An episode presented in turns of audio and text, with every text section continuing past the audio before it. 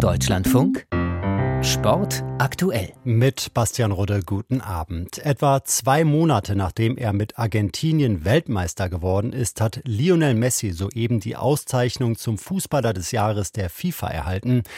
Die Gala in Paris, die läuft und sofern wir noch einen Bericht erhalten, spielen wir ihn natürlich gerne in dieser Sendung. Bis dahin kommen wir zu Jürgen Klinsmann, dessen letzte Trainerstation war kurz und endete ziemlich unrühmlich. Nach nur gut zwei Monaten bei Hertha BSC verkündete Klinsmann seinen Rücktritt via Facebook. Anfang 2020 war das ein Aufreger. Trotzdem hat der 58-Jährige einen neuen Job als Trainer gefunden. Er wird Coach von Südkorea, wo man sich vermutlich eher an seine Verdienste um die deutsche Nationalmannschaft erinnert. Katrin Erdmann berichtet. Die deutsche Ikone Jürgen Klinsmann wird zum neuen Cheftrainer des Männerfußballs ernannt. So titelt die südkoreanische Nachrichtenagentur Yonhap die jüngste Nachricht. Der, Zitat, deutsche WM-Held, der für den Erfolg in den 90er Jahren stehe, soll die Südkoreaner bis zur FIFA-Weltmeisterschaft 2026 führen. Wie der südkoreanische Fußballverband bekannt gab, wird der ehemalige deutsche Bundestrainer nächste Woche in Seoul eintreffen und dann auch in Südkorea leben. Wie viel Geld er für seinen neuen Job erhält, blieb geheim. Sein Debüt als Trainer wird der 58-Jährige am 24. März in Ulsan, das liegt rund 30 Kilometer südöstlich von Seoul, haben. Dort trifft die südkoreanische Nationalmannschaft in einem Freundschaftsspiel auf Kolumbien. Kurz darauf kicken die Südkoreaner in Seoul gegen Uruguay. Klinsmann folgt auf Paulo Bento, der Südkorea bei der letzten Weltmeisterschaft bis ins Achtelfinale geführt hatte. Für den Schwaben Klinsmann ist es die fünfte Station als Trainer. Und zuletzt war Klinsmann Mitglied der Technical Study Group der FIFA, die analysierte zum Beispiel während der WM in Katar, welche fußballerischen Entwicklungen bei dem Turnier zutage traten. Ebenfalls Mitglied dieser Gruppe der frühere südkoreanische Nationalspieler Duri Cha. Weiter mit Tischtennis. Die Bundesliga der Männer wird kommende Saison um ein Team schrumpfen auf elf Teilnehmer. Wie angekündigt hat der TTC Neu-Ulm mit seinen diversen Weltklasse-Spielern keine neue Lizenz beantragt. Eine Entscheidung war das mit Ansage. Liga-Geschäftsführer Nico Stehle hatte vorher gegenüber dem Deutschlandfunk gesagt, wir bedauern sehr, dass der Verein keine Bundesliga-Lizenz mehr beantragen will. Der Verein hat aber schon mehrfach gezeigt, dass es ihm primär gar nicht um den Wettbewerb in der Liga geht, sondern lediglich um den Pokal und die Champions League. Er respektiert durch seine vorsätzlichen Verstöße die Liga auch nicht als Institution, die ihre Regeln schützt. Die Liga und Neu-Ulm hatten sich unter anderem darüber zerstritten, ob der Club seine Spitzenspieler wie Dimitri Ovtcharov an Vereine im Ausland ausleihen darf. Komplizierte Geschichte, zu der Sie mehr erfahren können auf deutschlandfunk.de-sport oder wenn Sie uns auf Twitter folgen, da heißen wir dlf-sport.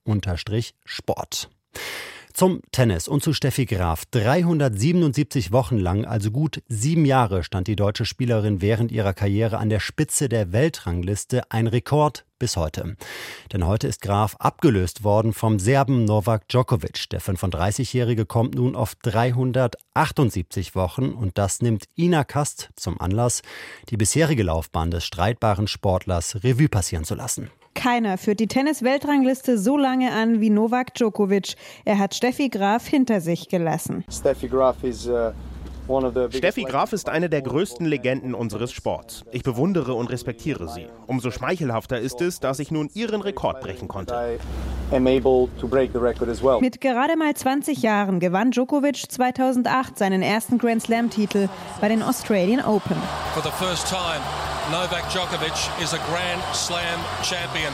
Heute ist er in Melbourne Rekordchampion. Sein größter Rivale über all die Jahre ist der Spieler geblieben, der wie Djokovic immer noch aktiv ist, Rafael Nadal. Der Spanier sieht im Serben einen der größten Tennisspieler der Geschichte. Novak is, uh, is one of the best players of our history of this sport. Kein Duell hat es in der Tennisgeschichte häufiger gegeben als das zwischen Nadal und Djokovic, 59 Mal. 2011 gewann Djokovic im Finale von Wimbledon gegen Nadal und wurde zum ersten Mal die Nummer 1 der Tenniswelt. Uh, uh, Ein unglaubliches Gefühl, das ich nie vergessen werde. Das ist der beste Tag meiner Tenniskarriere. Die Corona-Jahre wurden für Djokovic dann turbulent. Von den US Open 2020 wurde Djokovic disqualifiziert, weil er nach einem verlorenen Aufschlagspiel mit einem Tennisball Linienrichterin Laura Clark voll am Kehlkopf traf.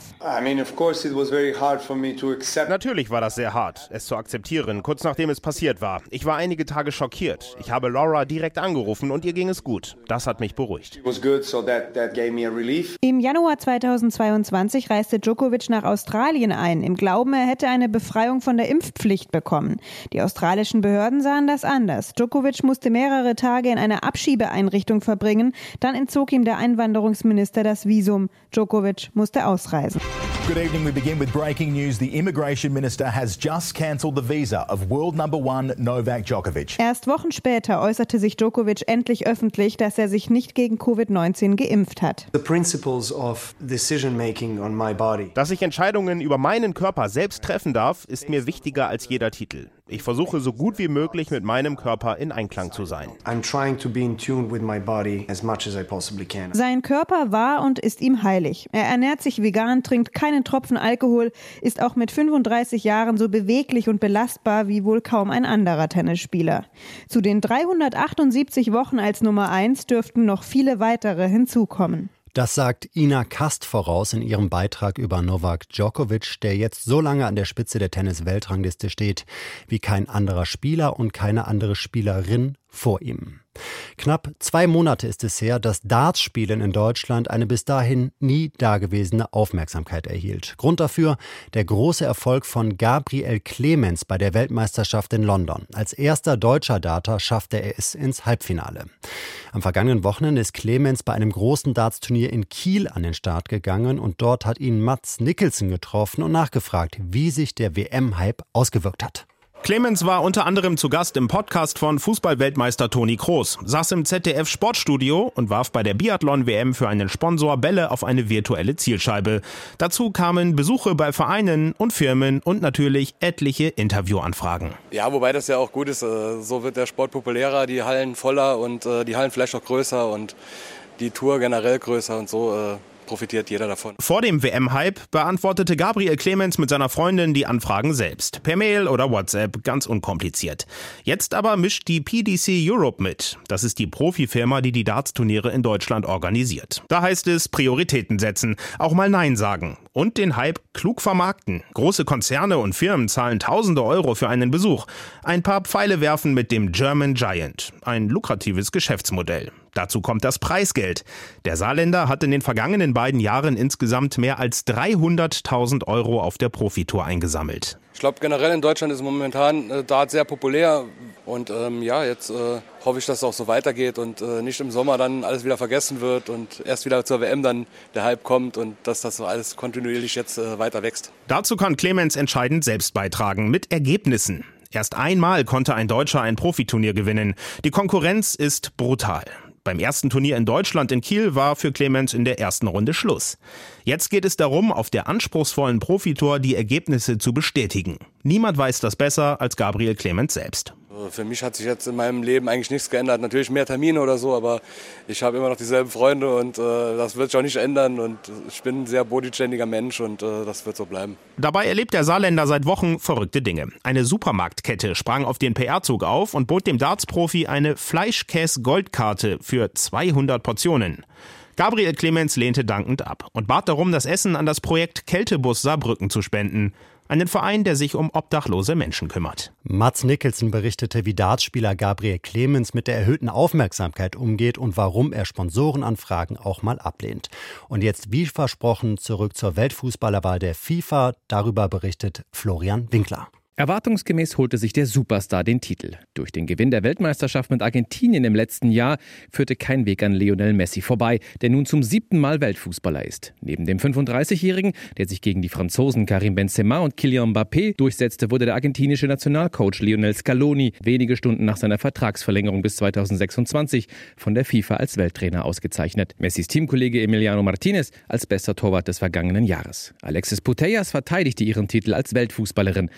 35 Treffer gelangen der Spanierin vom FC Barcelona, wettbewerbsübergreifend. Beste Torhüterin wurde Mary Earps, die den Europameistertitel mit dem englischen Team gewann. Und ihre Trainerin Serena Wiegman wurde zur besten Frau an der Seitenlinie gewählt. Noch ein Ergebnis vom Basketball. Das deutsche Nationalteam der Männer hat sein letztes Qualifikationsspiel für die nächste Weltmeisterschaft gewonnen mit 87 zu 81 in Finnland. Beide Teams waren schon vorher für die WM im Sommer qualifiziert.